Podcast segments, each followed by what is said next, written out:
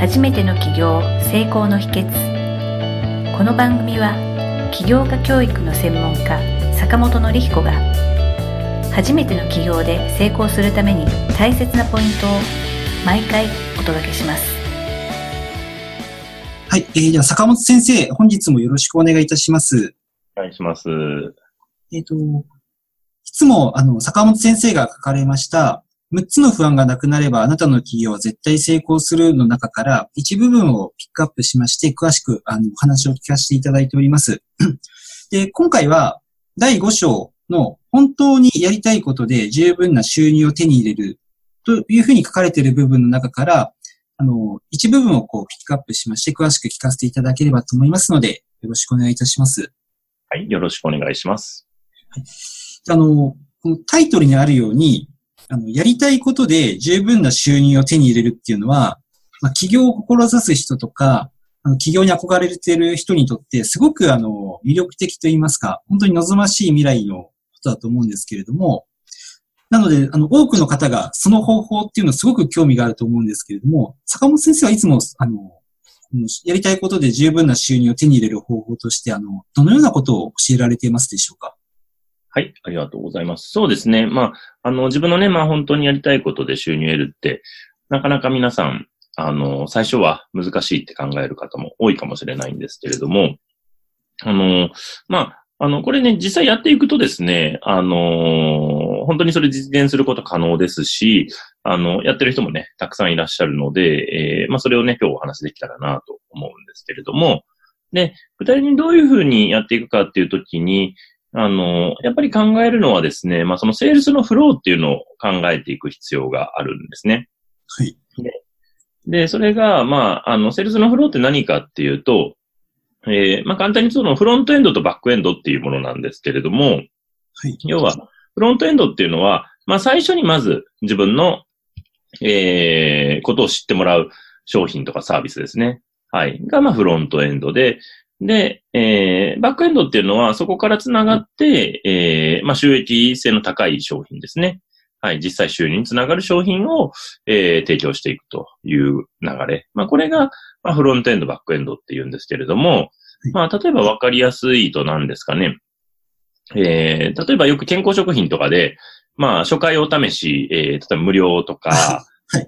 ますよね。あとはなんか、初回お試しパックはなんか1000円、えー何個で1000円ですみたいな。はい。まあそういったのもあよくあったりしますよねうん。はい。で、継続的に買う場合は、まあ定価でみたいな感じで買ってもらうみたいなのがあると思うんですけれどもうん、まあその流れを、まあ自分のビジネス、やりたいことで作っていくことができないかっていうのを考えるっていうのが、これがまず一番大きなポイントになってくるかなっていうふうに思いますね。はい。ありがとうございます。あのーまあ、普通をしたときに、まあ、自分だったらどうかなって考えたんですけれども、はい。あの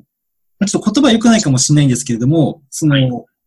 まあおそらく本命商品ってバックエンドになるのかなっていうのがあるんですが、そのフロントエンドっていうものをこう一つワンクッション入れることで、ちょっとこう遠回りしてるとか、周りくどいかなっていうふうにこう感じる人っていうのは結構いらっしゃるんじゃないのかなと思うんですけれども、例えばそういった方に対して坂本先生はどのようなアドバイスとかされますでしょうか？あ、そうですね。遠回りっていうよりも、逆にお客さんに、まあ、階段を登ってもらいやすくするっていう感じですね。はいはい。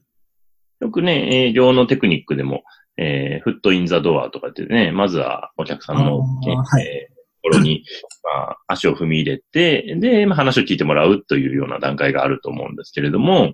えーまあ、どんなビジネスやるにしてもですね、まずは自分のことをちゃんと理解してもらう、知ってもらうっていうことが大事になってきます。はい。はい。で、それを、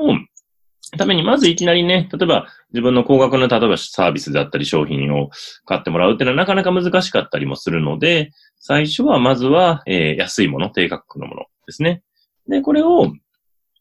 提供して、で、その次に、えー自分が本来買ってほしいものを提供するっていうやり方。うん。で、この手段を知ってるか知ってないかで、えービジネスやり方が大きく変わってくるんですよね。はい。はい。うん。あのーで、多くの人が自分がまあいきなり本来売りたいものをいきなり売ろうとして、でそれが特に高価格な商品だったりとかすると、なかなかそれでいきなりすぐ決断してくれたり、買ってくれたりっていうのは難しいんですけれども、最初はまあ無料とか、えー値段も比較的安い価格帯であれば、まずは自分のことそれで知ってもらって、で、そこから関係性を作ったりであるとか、えーフォローをすることで、えー次の商品、サービスにつながってくるという流れが出来上がるというところですね。はい、ありがとうございます。ということは、あの、まあちょっと自分でもそう思ってたところがあるんですけれども、はい意外にそのフロントエンドっていうのが、なんか遠回りだなみたいに思ってる考え方が実は遠回りしてるというか、直接バックエンドを売ろうとする方が逆に遠回りみたいな。そうですね。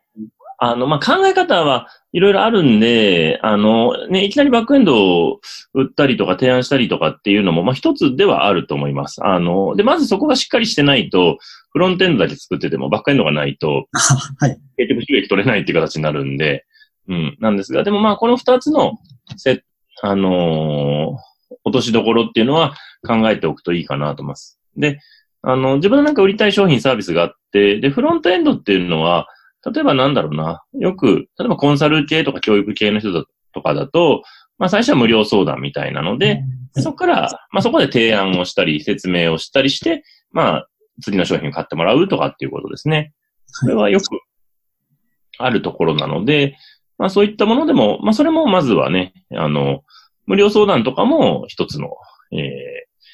ー、フロントエンドになるかなというふうに思いますね。はい。はい。あありがとうございます。実際そのセールスフローをこう作る上で、あの、はいまあその、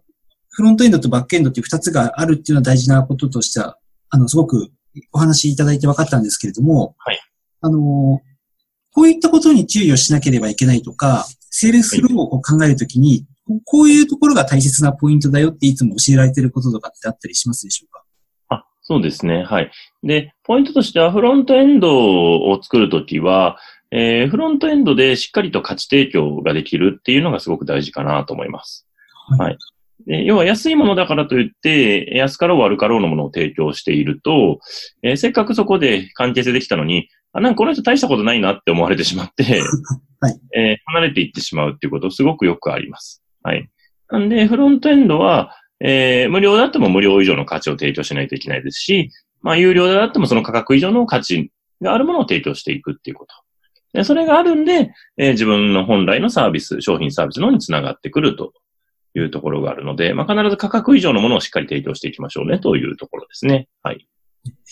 あのー例えば先ほど例に挙げていただいた健康食品とか、あの、テレビコマーシャルとか見てますと、あの初回はこう、無料で試供品プレゼントみたいなことやってるんですけれども、はい。あれだとこう、そこで離れてしまう人がいるとなんか赤字かなっていうような、そういうことをちょっと思ったりし,、してしまうんですけれども、はい。この辺っていうのはあまりこう考えずに、もはい。うフロントエンドで出せるベストを尽くすっていう方が正しい考え方っていう認識でよろしいんでしょうか？あ、そうですね。あの、そこはですね、ちゃんと、えっ、と、バックエンドの方の収益で取れる、回収できるように設計しているって形ですね。なるほどですね。はい。あの、なんで、例えば、無料の、例えば、その試供品ですね、申し込みが、例えば10人申し込みしてくれて、例えば、えーそこから3人がそのバックエンドの商品をなんか買ってくれるというふうになった場合に、あの、それでちゃんと収益が成り立つように設計するっていう形です。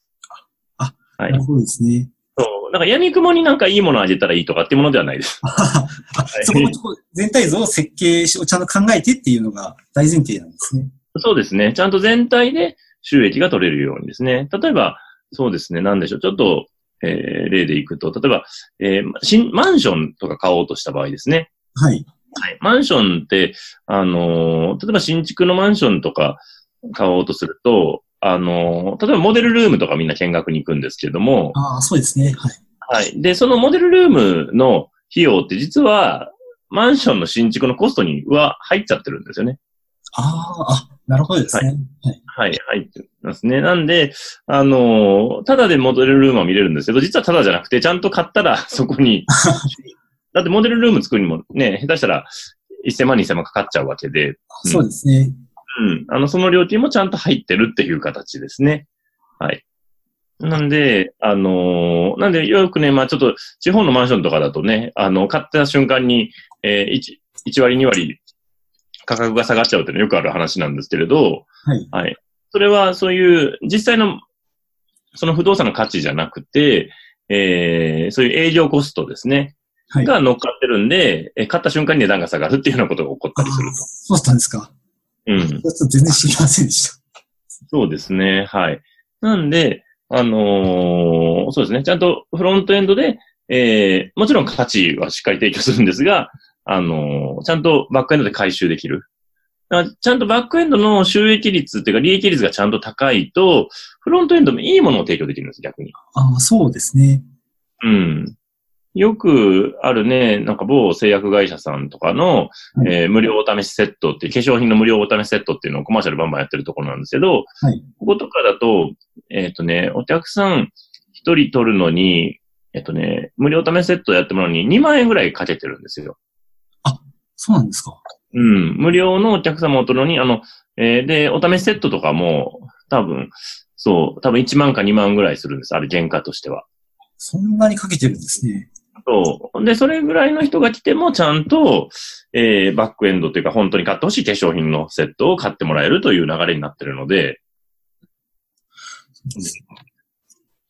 そうそこをちゃんと設定するかどうかで、えーっとう、んお客さんに対するオファーも変わってきます。提案も変わってくるので、はい。ちゃんとそこ設定できると、お客さんとメリットあるし、まあ自分たちも収益がちゃんと取れるうん、うん。はい。という流れになるという形ですね。そうですね。あ、わかりました。ありがとうございます。あの、今の化粧品のお話すごくあの、わかりやすかったなって、聞かせていただいて思いまして、あの、普通に考えて1万円、2万円のものをこう、ただでもらえるって、あありえないことだと思うんですけれども、はい。それをこう、もらって、もらうと、やっぱりその、その商品の良さっていうのがすごい伝わると思いますし、はい。仮にまあ、そうですよね、そこであの、離脱する人がいたとしても、そのバックエンドでしっかりこう、ちゃんと回収できてるっていうのはすごく、あの、設計がすしっかりされてるんだなっていうのは改めて思いましたし、はい。そういったことをかしっかり考えてやることで、あの、本当にやりたいことで十分な収入を手に入れられるんだなっていうのを、こう改めて今お話聞かせていただいて思いました。そうですね。なんで、ちゃんと設計すれば、そういう、ね自分のやりたいことがビジネスになって収益得るというのは十分可能なので、そこをしっかり組み立てていきましょうというところですね。そうですね。なんかこう、やりたいことで収入を得るっていうと、なんかこう、そんなの無理だよっていう人って、やっぱり少なからずいると思うんですけれども、はい。すごくそのおっしゃる方の気持ちってわかるんですけれども、逆にこういったことを一つ一つ丁寧にしっかり設計していけば、あの、はい本当にそれが実現できるんだよっていうのをですね、今、こう改めて思いましたし、あの、一人でも多くの方にそういったことを知っていただきたいなっていうのを改めて、あの、あの感じさせていただきました。ありがとうございました。はい。では、坂本先生、本日もありがとうございました。またよろしくお願いいたします。はい。ありがとうございました。今回の番組はいかがだったでしょうか？あなたの起業の気づきがあれば幸いですなお番組では坂本典彦への質問をお受けしております坂本典彦公式サイトよりお問い合わせください坂本典彦公式サイトで検索してくださいではまた次回もお楽しみに提供は世界中の一人一人が志を実現できる社会をつくる立志財団がお送りしました。